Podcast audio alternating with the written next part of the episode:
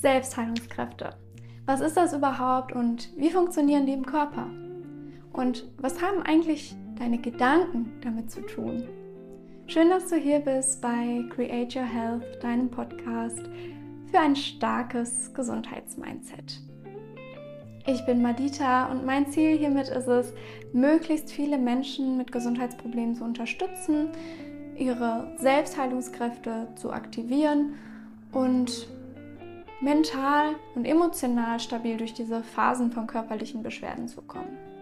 Beachte vor dem Start dieser Folge bitte wie immer diese zwei Punkte. Erstens, solltest du gesundheitliche Probleme haben, dann lass diese bitte ärztlich abklären.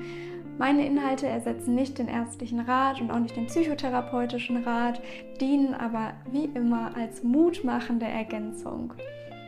Und zweitens, Gesundheit ist ein sehr emotionales und individuelles Thema. Sollten verschiedene Inhalte sich für dich nicht so passend anfühlen, dann ist das vollkommen in Ordnung.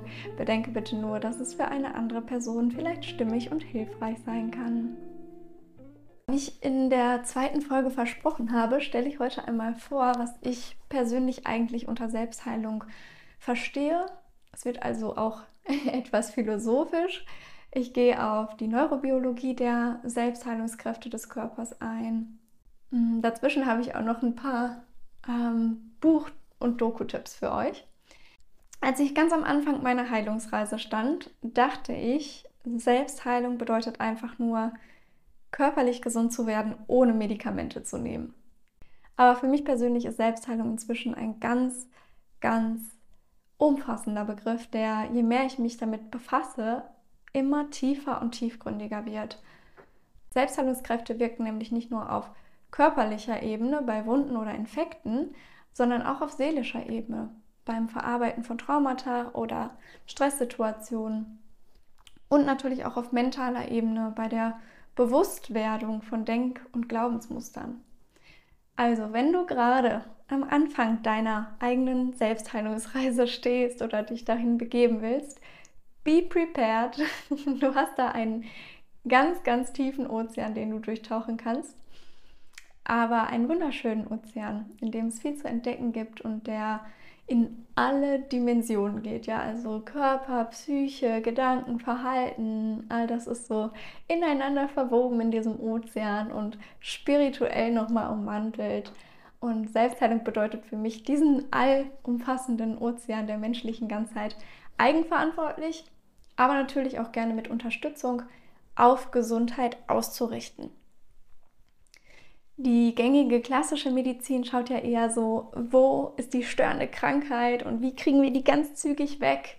Ähm, gesund ist normal, krank ist unnormal. Die Selbstheilung ist aber eher ein lebenslanger Prozess, weil Krankheit und Leid immer mal wieder auftauchen werden in unserem Leben. Ja? Da gibt es keinen klaren Start und Endpunkt. In meiner Auffassung gehen auch Selbstheilung und Selbstfindung immer so Hand in Hand. Aber wichtig ist auch, man muss nicht in diesen tiefen Ozean springen und abtauchen. Man kann genauso gut ein schönes Leben oben auf der Wasseroberfläche im Boot führen. Man kann selbst entscheiden, ob man oder wie tief man durch diesen Ozean tauchen will. Ähm, ja, da gibt es kein richtig und kein falsch. Aber ich möchte natürlich auch darstellen, wie Selbstheilung wirklich auf Zellebene in unserem Körper funktioniert. Ja, man sagt, dass der Körper rund 90 Prozent aller Krankheiten aus sich heraus selbst heilen kann. Also er verfügt grundsätzlich schon mal über diese Fähigkeit, wenn man ihn dabei unterstützt und ihn immer im Gleichgewicht hält. Es ist aber heutzutage leider gar nicht mehr so leicht, den Körper im Gleichgewicht zu halten, vor allem bei diesen ganzen Anforderungen, die an uns gestellt sind und die wir erfüllen müssen oder auch irgendwie nicht von wegkommen. Trotzdem möchte ich jeden dazu ermutigen, zumindest so flankierend zur Schulmedizin die Selbstheilungskräfte zu aktivieren und die Selbstregulation zu unterstützen. Der Körper hat nämlich, wie die Natur auch, die wir ja selbst auch sind, eine Fähigkeit, alles in ein natürliches Gleichgewicht zu bringen. Das kann er aber nur, wenn wir ihn wertschätzen und unterstützen. Dafür braucht er, wie ich schon oft erwähnt habe, hochwertige Nahrung, guten Schlaf, viel moderate Bewegung, Phasen von tiefer Entspannung, ja, und auch ein stabiles soziales Umfeld. Aber wie du weißt, geht es in meinem Podcast hauptsächlich um den immer noch so oft vernachlässigten Punkt, wie Gedanken und Mindset unsere Selbstheilungskräfte beeinflussen.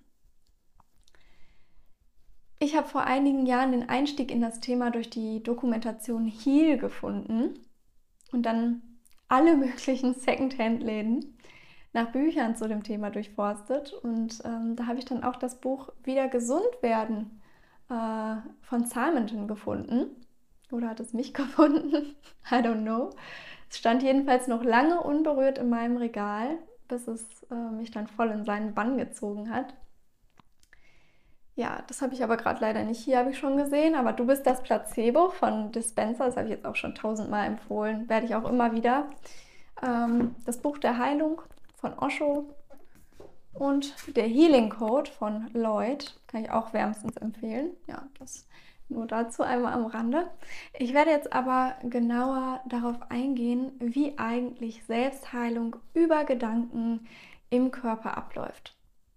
Für viele klingt das vielleicht erstmal wie Hokuspokus und ganz unter uns in Zeiten, wenn ich mega verkopft bin oder richtig in der Verzweiflung drin stecke, dann denke ich auch manchmal sowas wie, vielleicht hilft das mit der Gedankenkraft bei anderen, aber ganz bestimmt nicht bei mir. Und jetzt einmal aufgepasst, ganz, ganz wichtig, das zu verstehen. Gedankenkraft wirkt immer. Gedanken sind immer schöpferisch. Entweder in die eine Richtung oder in die andere. Und es ist immer unsere Entscheidung, ob wir bejahende oder verneinende Gedanken denken. Der eine wirkt belebend, erneuernd, aufbauend, der andere schwächend, hemmend und zerstörend. Das habe ich aus einem, das ist ein Zitat, das habe ich aus einem Gespräch ähm, vom Autogiganten Henry Ford und dem Philosophen Treen. Die haben schon Anfang des 20. Jahrhunderts über die Auswirkungen von Gedanken auf die Gesundheit gesprochen. Das, das habe ich hier. Ähm, aber was heißt schon? Van Helmont und äh, Digby haben schon um 1600 rum ähm, die ersten Untersuchungen zur Auswirkung von Vorstellungskraft auf die Gesundheit unternommen. Inzwischen gibt es dazu massenhaft Studien. Ähm, das heißt, da gibt es keine Diskussion mehr, ob das so ist oder nicht. Ähm, wir sollten uns jetzt viel eher darauf konzentrieren, wie wir das umsetzen. Also wie wir unsere Gedanken für unsere äh, Gesundheit einsetzen. Und yes, dafür ist dieser Podcast gedacht. Und wenn ich möchte, dass du heute nur eine einzige Sache mitnimmst aus dieser Folge, dann ist das der folgende Punkt bezogen auf das Prinzip der Selbstheilung. Hm. Dein Körper und dein Gehirn sind biochemisch so gestaltet und geschaltet, ähm, dass sie nicht unterscheiden können, ob du eine Erfahrung gerade tatsächlich erlebst im Real Life oder ob du sie in Gedanken durchgehst. Das heißt, wenn du denkst, und sei es nur ein ganz unbewusstes Programm, was auf Autopilot in dir abläuft, ich werde nie wieder gesund werden, dann lautet das neurobiochemische Signal von hier oben an deine Zellen nicht gesund werden. Nicht gesund werden ist dann das Signal von hier oben nach da unten in deinen Körper hinein. Und zwar läuft das so ab in deinem Körper, dass dein Gedanke, bleiben wir mal bei, ich werde nie wieder gesund werden, mit jedem Mal, wo du das so oder so ähnlich denkst, ein neuronales Netzwerk im Gehirn bildet. Und du kennst bestimmt dieses gängige Bild, dass selten gedachte Gedanken so sind wie ein, ein ganz dichter Dschungel, durch den deine neuronalen Signale sich erstmal wie mit so einer Machete so durchkämpfen müssen und ähm, ja, eigentlich kaum ein Weg erkennbar ist. Und häufig gedachte Gedanken sind für, für deine Neurotransmitter wie Autobahnen, auf denen sie gleich fünf Spuren zur Verfügung haben und hin und her fahren können. Und wenn der Neurotransmitter dann über die Autobahn fährt, die heißt, ich werde nie wieder gesund werden und dann in der Zelle, in der Nervenzelle ankommt, an seinem Ziel, dann stellt das Gehirn darin einen chemischen Botenstoff her. Das heißt, oder der heißt Neuropeptid. Dieses Neuropeptid wirkt im Körper hormonell Und bestimmt kennst du auch ein paar Neuropeptide, wie zum Beispiel Endorphin oder Oxytocin oder Testosteron, kennen auch alle.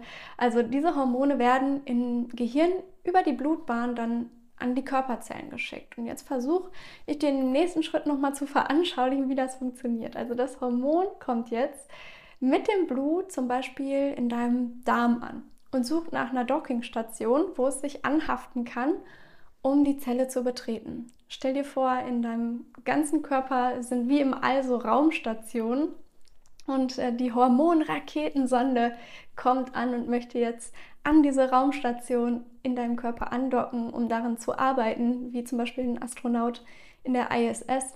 Und wenn das Hormon angedockt ist, betritt es die Zelle und arbeitet dann in der DNA, die in der Zelle liegt. Und die DNA besteht aus einer Aneinanderreihung von vielen kleinen Genen. Lange hieß es ja, dass man diese Gene gar nicht verändern kann und Gene sind gesetzt und so weiter. Bei manchen Dingen mag das auch so sein, aber wir nutzen halt auch nur 5% unserer zur Verfügung stehenden Gene.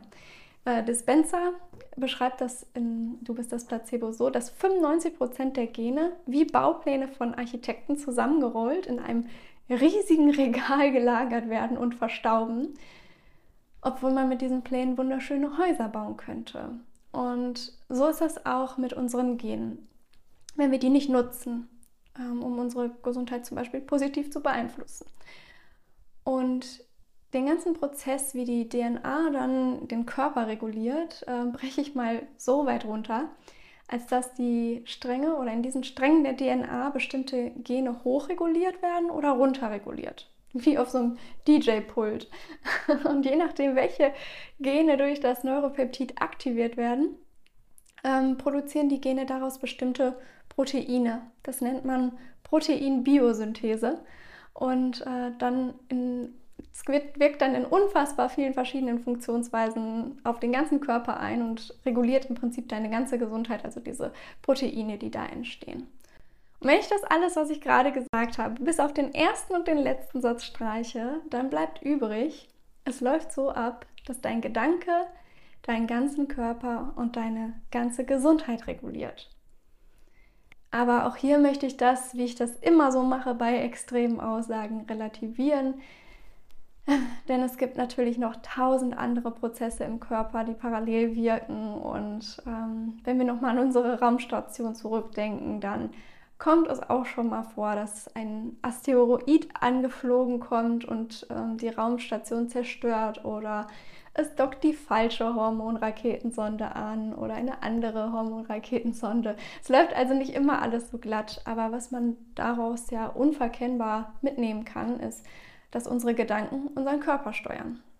Und auch hier nochmal, das Wenigste ist uns dabei wirklich bewusst. Ah ja, so wie mit den verstaubten Genen, von denen ich gerade gesprochen habe, wird auch unser bewusster Geist nur zu ungefähr 5% genutzt. Der Rest bleibt unbewusst. Sofern wir nicht in diesen tiefen Ozean abtauchen. Boah, das waren jetzt sehr viele verschiedene bildliche Darstellungen von unserem Mikrosystem im Körper. Ich hoffe, es war für dich trotzdem verständlich und dir ist klar geworden, warum unsere Gedanken unseren Körper beeinflussen können und wie sie das anstellen, die kleinen Ganoven. also, erinnere dich immer daran, deine Gedanken bilden Autobahnen. Dein Körper kann nicht unterscheiden, ob der Gedanke gerade wirklich in deinem Leben passiert oder ob du dir nur gerade gedanklich ein Horrorszenario vorstellst. Deine Gedanken aktivieren dann Gene und wenn du immer sowas denkst, das ist nur ein Beispiel, ich werde nie wieder gesund werden, wird in deiner Zelle immer alles genau so auf diese Weise aktiviert, wie es immer aktiviert wird, dass immer dieselben Proteine entstehen, die dafür sorgen, dass du nie wieder gesund wirst. Deine Gedanken sind unfassbar mächtig. Trotzdem, das Leben lässt sich nicht hundertprozentig kontrollieren. Und das sollte auch niemals das Ziel davon sein, von all dem, was wir hier machen. Es geht nur darum, sich nicht von den negativen Szenarien zum Narren halten zu lassen. Ich wünsche dir zum Abschluss dieser Folge alles, alles Liebe. Teil gerne deine Erkenntnisse oder auch wenn noch offene Fragen sind, dann teile die gerne hier in den Kommentaren oder bei Instagram unter madita.creativehealth. Und wie immer sage ich jetzt, create your health, deine Madita.